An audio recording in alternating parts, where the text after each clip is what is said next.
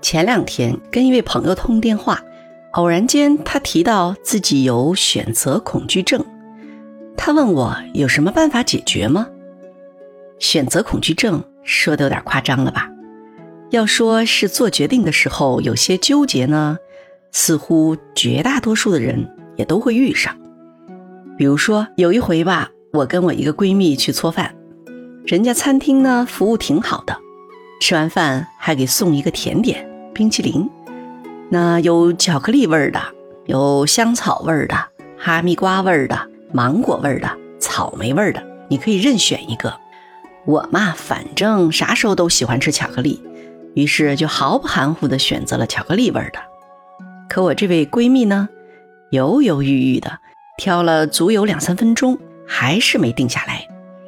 我看着服务员小姐姐呢，虽然还是和颜悦色的，但明显能感觉到她是有点等着着急了。然后我就越俎代庖的说：“得了，别琢磨了，就跟我来一样的吧。”闺蜜呢也不好意思了，所以就勉强的说：“那好吧。”后来等我们都吃上冰激凌了，她还在那儿不停的捣鼓着。其实我还是挺喜欢吃草莓味儿的。哈密瓜的也挺好，清新可口。嗯，芒果的也不错，浓郁芳香。还有香草味的我也喜欢，很经典的感觉。我估计啊，他一直这么思忖着，恐怕连嘴里正吃的巧克力味儿是个啥滋味也没有了感觉了。你说，这种犹犹豫豫、举棋不定的现象，是不是也挺常见的？这看上去呢？也不是什么大事儿，似乎也不能有啥大碍，不就是磨叽磨叽吗？谁还没点闲工夫瞎磨叽点啥了呢？哎，你还别说，这看上去不是啥大不了的事儿，还真挺耗人的。它不仅消耗人的精力，而且还特别影响人的幸福感。曾经有这么一个心理学的实验，说是这个摄影老师。带着学生们去拍摄风景照，然后呢，还带着学生们花了六个小时在暗房中进行冲洗呀、放大呀等一系列的操作，最后让每个人选出自己认为最好的两张作品来。好，完成了这一步呢，考验来了。老师告诉第一组的同学：“现在你们必须选出一张，交给学校作为摄影课的考核作业。”另一张呢，你们自己留作纪念。现在你们有四天的期限来考虑，只要还是在这四天内，你们即使已经交了考核作业，如果改主意了的话，也可以换回去，次数不限。但四天期限一到，你们就没有机会再调换了。而老师告诉第二组同学的呢，是这样的。你们现在就必须选出一张来当做考核作业，交完了老师就拿走了。这个实验在做过好几轮之后呢，结果却是惊人的一致，那就是第一组的同学因为有四天的选择时间，所以他们是换来换去，被弄得焦头烂额。最后呢，他们也不是太欣赏自己留下来的那一张。心里还总觉得交上去的那张或许更好一些，而第二组的同学呢，完全没有这样的纠结，他们都一致认为自己留下来的是最好的，而且他们看着自己经过了六个小时制作后的作品，感觉是越看越喜欢，有意思吧？当人有了可以犹豫的机会，反而更加没了主张。而更要命的是呢，好不容易选定了，却还总觉得自己选错了。这还能不能让人安心感受幸福了呢？没办法呀，上交一张是硬性任务。那假如没有这个硬性任务，可能很多人就不选了。谁会让自己没完没了的陷在纠结里呢？后来吧，还就有聪明的商家。就知道利用这个原理了。他们把可让顾客选择的项目呢，尽可能的压缩，能二选一的绝不三选一。这样顾客不仅不会因为选择困难而逃之夭夭，而且还节省了顾客做抉择的时间。更重要的是，这样一来，顾客还都能认为自己选的就是最好的，那满意度不就蹭蹭往上窜了吗？哎，你听出点意思来了吗？没事儿啊，还真别给自己犹豫的机会，该出手时就出手，风风火火享幸福啊！实验呢还有后续呢，更有意思，那就是第三组的同学们。老师跟他们是这样说的：现在有两种形式，一种是当场就教，另一种呢是给你们四天的时间考虑。结果你猜怎么着？实验做过几轮之后，居然每轮都有三分之二以上的同学选择了考虑四天，有趣儿吧？在我们不明就里的情况下。居然大多数的人会选择让自己陷入痛苦不堪的形式，没想到吧？原来我们更愿意选择折磨自己呀。生活中有很多很多不起眼的小事儿，买哪样东西呀？看哪场电影啊？去哪家餐厅吃饭呀？点什么菜呀？还有每天上班穿什么衣服呀？等等，都需要选择。不是有那么一句话吗？说女人有一柜子的衣服，但总还是缺那么一件儿。说的不就是纠结来纠结去，不知道穿哪件好吗？殊不知，选择越多呢，我们就越会被抉择的疲劳所困，幸福感也就会越低。很多年前，我在职场中有一位前辈，他的业务能力相当了得。但非常有趣的是，他似乎整个季度都不带换衣服的。开始呢，我们都背地里笑话他，说他一天只顾着赚钱了，赚的钱呢都不舍得给自己多买几套衣服穿。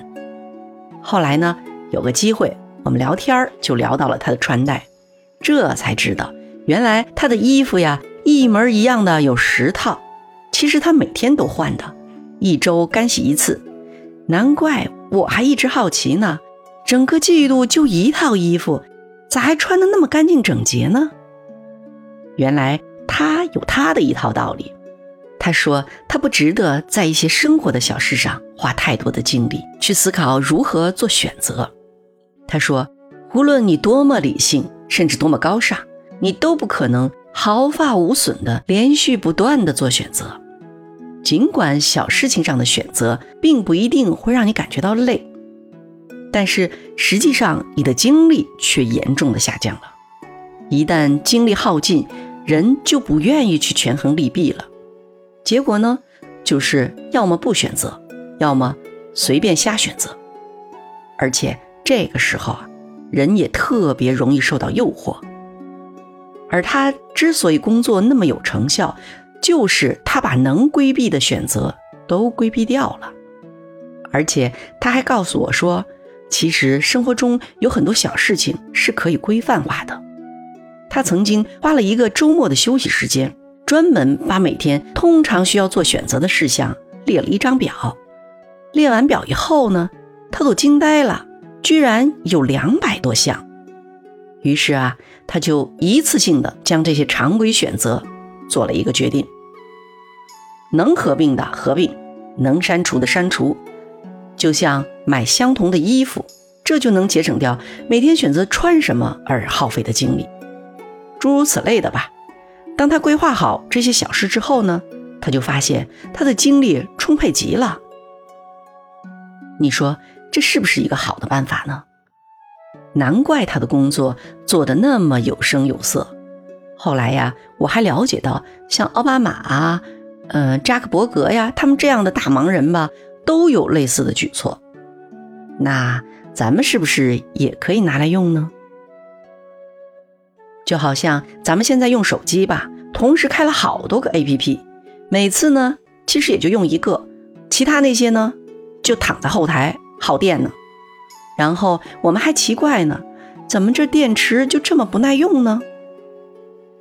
那如果我们不像关掉暂时不用的 APP 那样，把生活中那些耗费精力的小事儿都规避掉的话，那我们的精力也就不会那么耐用了。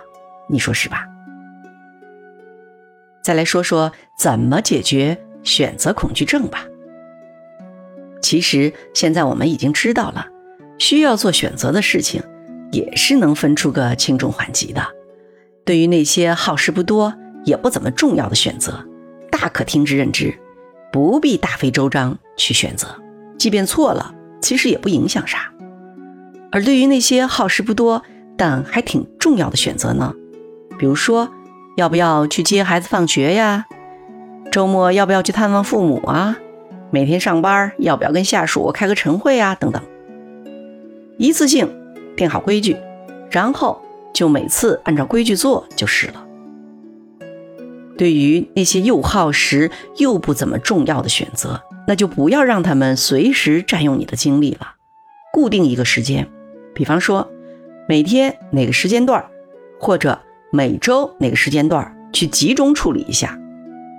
其实真正需要认真做选择的，只有一类事儿，那就是那种很重要又必须花费很多时间来权衡的事儿，比如说买房子啊。选择对象啊，找工作啊，这样的事儿，想想看，这种事儿呢，其实也并不多，多花些心思，多收集些重要资讯，多掂量掂量也是值得的。看吧，这么一分，估计百分之九十的事儿，其实都不需要思前想后、考虑再三了，还有什么可恐惧的呢？你说是吧？当然了，咱们这里说的是我朋友那种。无事自扰型的选择恐惧症，如果真是到了需要精神心理科干预的程度，那就另说了。专业的问题必须专业来对治。好的吧，聊到这儿，咱们也知道了：第一，别在小事上耗费精力做选择，而且别给自己可以犹豫的机会；第二，把常规的事项一次性选择好，定下来。别没事儿琢磨来琢磨去的。第三，一些不重要却可能让人举棋不定的事儿呢，规定个时间，集中来处理。第四，剩下的不到百分之十的人生大事，那就慎重做抉择吧。哦，对了，还有工作上的事儿没细说呢。以上四点呢，也都可以套用，不涉及侵权哈。好了，人的精力有限，别做无谓的选择就对了。那今天咱们就聊到这儿吧，感谢你的收听，咱们下期再见喽，谢谢。